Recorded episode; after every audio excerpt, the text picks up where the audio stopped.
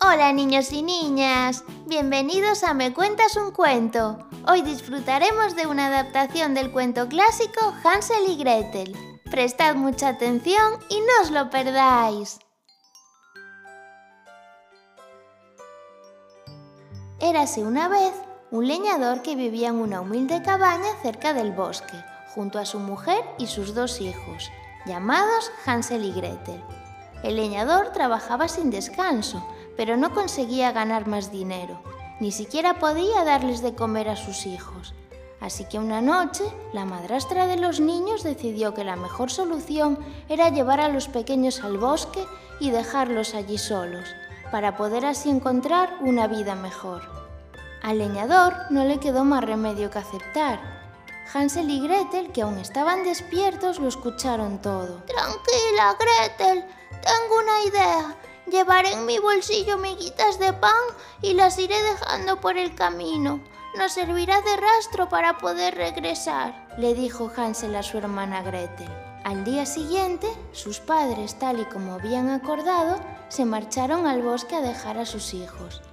Hansel fue dejando sus miguitas por todo el camino.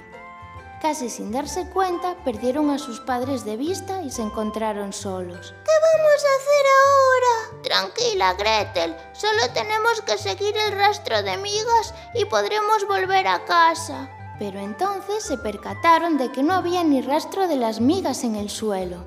Los pájaros se las habían comido, así que muy tristes se pusieron a caminar sin rumbo.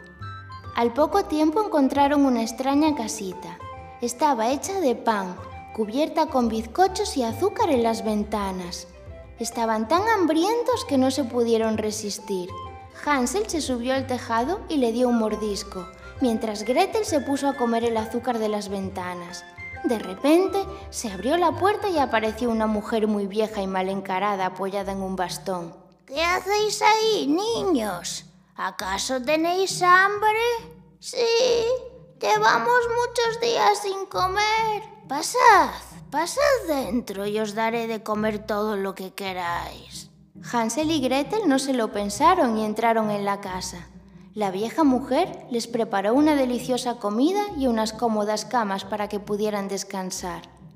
Lo que no sabían Hansel y Gretel es que en realidad era una mujer muy mala que atraía a los niños con su casa de dulces y gominolas. Al día siguiente, la vieja mujer encerró a Hansel en el corral y obligó a Gretel a llevarle comida y agua. Aquí te quedarás hasta que engordes, le dijo la malvada vieja.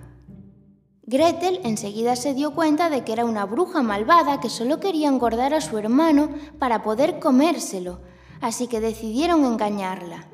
Cada vez que la vieja malvada le pedía a Hansel que le enseñase el dedo para ver que había engordado, éste le enseñaba un hueso de pollo.